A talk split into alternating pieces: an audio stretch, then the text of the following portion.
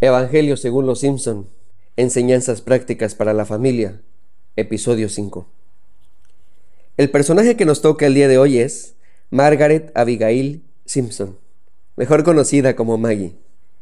Es la hija más pequeña de la familia Simpson. Es una bebé muy desatendida, que ha sobrevivido por la puritita gracia de Dios, ya que hay muchos peligros en casa como escaleras, piezas pequeñas, productos de limpieza, enchufes con cortos eléctricos, ventiladores a nivel del suelo, etc. Fue una niña no planeada, aunque Homero le dice, aunque no te planeamos, qué bueno que hayas nacido. A esta bebé le encanta estar succionando un chupón, y cuando no lo tiene, busca cualquier objeto para hacerlo. Ella es muy inteligente, es capaz de prepararse su propio biberón. Ha salvado en distintas ocasiones a su familia de peligros de muerte. En un capítulo, al estilo Indiana Jones, rescata los chupones de todos los niños, juega póker por internet e incluso el FBI le paga por colaborar con ellos. Es una bebita muy tierna, muy parecida físicamente a su hermana Lisa. Tiene unos ojos muy grandes y su pelo rubio, en el cual siempre lleva un moño azul. Su primera palabra fue papá. Y tiene un némesis. Es un bebé con una sola ceja que la ve feo. Aunque es un personaje principal en la serie de televisión, casi no sobresale. Pero hay un sello característico en ella, y es que constantemente se está cayendo, y ella siempre se tiene que levantar. Eso engloba la idea de que es una niña poco atendida, pero ella tiene claro que no se puede quedar en el suelo a llorar, tiene que levantarse e intentarlo nuevamente. Una vez más, la buena nueva de los Simpson es que si ella puede, nosotros también. Hay situaciones familiares que nos tumban. Por muy fuerte que seamos, nos tiran al suelo. Un divorcio. Ver que tus papás se separan es un dolor indescriptible, que además en muchos casos genera culpa. Una infidelidad puede generar daños psicológicos que perduran con el tiempo y que tienen consecuencias como ansiedad, depresión y otros los gritos constantes y el desfogue de la ira de un esposo o un padre de familia, la violencia física o verbal que destruye la autoestima, la ingratitud de los hijos al no valorar el esfuerzo de sus padres, el apego patológico que limita las relaciones interpersonales y desarrolla sentimientos excesivos, la escasez económica que limita la provisión diaria, una sexualidad distorsionada que produce frustración, los vicios que corrompen al ser humano y lo transforman en bestias. El egoísmo, que es un monstruo que devora todo lo que tiene enfrente. La vida golpea y en ocasiones golpea duro. Golpea tan fuerte que no alcanza la voluntad, ni la fuerza, ni la resistencia, ni los consejos son suficientes. Golpea tan fuerte que lo único que pensamos es en huir. Tal vez en empezar de nuevo. A veces duele tanto que en algunos casos se piensa hasta en morir. No vemos la salida a nuestro problema, no vemos una solución lógica a todo lo que sucede a nuestro alrededor, así que en muchas ocasiones ya no queremos intentarlo más. Déjame decirte algo en el nombre de Dios. Saldrás de esta. Tal vez no me creas, pero estoy seguro que así es. Saldrás de esta. No es una especie de profecía barata en la que yo invoco a Dios y te prometo cosas para que tú te sientas bien. No, no es así. Tienes miedo y es normal. Pero yo he visto actuar a Dios muchas veces, tanto en la Biblia como en mi vida y en la vida de muchas personas más.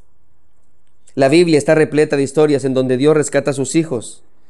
Permíteme ponerte algunos ejemplos. Daniel fue un joven condenado a morir en el foso de los leones. El problema era tan grave que en el mismo rey Darío tenía la facultad para salvarlo. Así que era imposible su rescate, ni el rey podía rescatarlo. Sin embargo, el rey deseaba que Daniel no muriera. Así que le dice, que el Dios tuyo, a quien tú continuamente sirves, Él te libre. Esa noche el rey no pudo dormir, así que temprano se levantó y fue a ver qué había pasado con Daniel. Y acercándose al foso llamó a voces a Daniel con voz triste y le dijo, Daniel, siervo del Dios viviente, el Dios tuyo, a quien tú continuamente sirves, ¿te ha podido librar de los leones? Entonces Daniel respondió al rey, Oh rey, vive para siempre. Mi Dios envió a su ángel, el cual cerró la boca de los leones, para que no me hiciesen daño. Ese es mi Dios, el que te estoy platicando, en el que yo creo. Por eso te digo, saldrás de esta. Te pongo otro ejemplo. Jesús había llegado a una región en donde un hombre estaba lleno de demonios. Podemos decir que era un hombre con miles de problemas. Era un hombre atormentado y que por lo mismo atormentaba a otros. Porque eso es lo que pasa, ¿no? Cuando alguien lastima es porque está roto. Así como un vaso corta cuando está roto, una persona corta cuando está rota. Este hombre está traumado. Tiene más de mil heridas. Tiene demonios que le atormentan. Pero a diferencia de las películas de Hollywood, que hacen mucha faramaya para expulsar demonios, Jesús, con una sola orden, le soluciona la vida. ¿Cuántos problemas tienes tú? ¿Miles? Saldrás de esta. Cree en Jesús, confía en Él. Déjame te platico una más de lo que mi Dios es capaz de hacer. Dos hermanas muy amigas de Jesús perdieron a su hermano. Estaba muy enfermo y murió. Ellas se lamentaban de que el maestro no estuviera cerca. Ellas se decían, si hubiera él estado aquí, no hubiera pasado esto. Jesús lo hubiera sanado. Pasaron cuatro días después de muerto cuando Jesús llegó. Y como bien dice el dicho, ya apestaba. Cuando las hermanas vieron a Jesús, ambas le reclamaron, si hubieras estado aquí, no habría muerto mi hermano. Así que Jesús les dijo, quiten la piedra. Y dijo, Lázaro, ven fuera. Y Lázaro vivió. Lázaro fue traído de la muerte, de regreso a su familia. Confía en Cristo. Tu familia está bien. Estoy seguro que saldrás de esta. Hace tiempo alguien me dijo, pero esos milagros que se describen en la Biblia, ya no las hace Dios el día de hoy, ¿o sí? Y yo le contesté, tiene razón, hoy hace unos más grandes. Jesús le dijo a sus discípulos así, de cierto, de cierto os digo, el que en mí cree, las obras que yo hago, él las hará también, y aún mayores hará, porque yo voy al Padre, y todo lo que pidieres al Padre en mi nombre, lo haré, para que el Padre sea glorificado en el Hijo. Si algo pidieres en mi nombre, yo lo haré. No te confundas. La oración no tiene poder.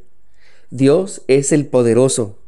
La oración es un acto mágico que por solo decir al final, en el nombre de Jesús, todo se cumple. No se trata de nosotros, se trata de Él, de Jesús. Se trata de confiar en Él. Se trata de ir a Dios en su nombre y creer. Saldrás de esta, sin duda alguna. Así que sigue adelante. Esfuérzate, échale ganas, dale con todo, sé valiente, no desmayes.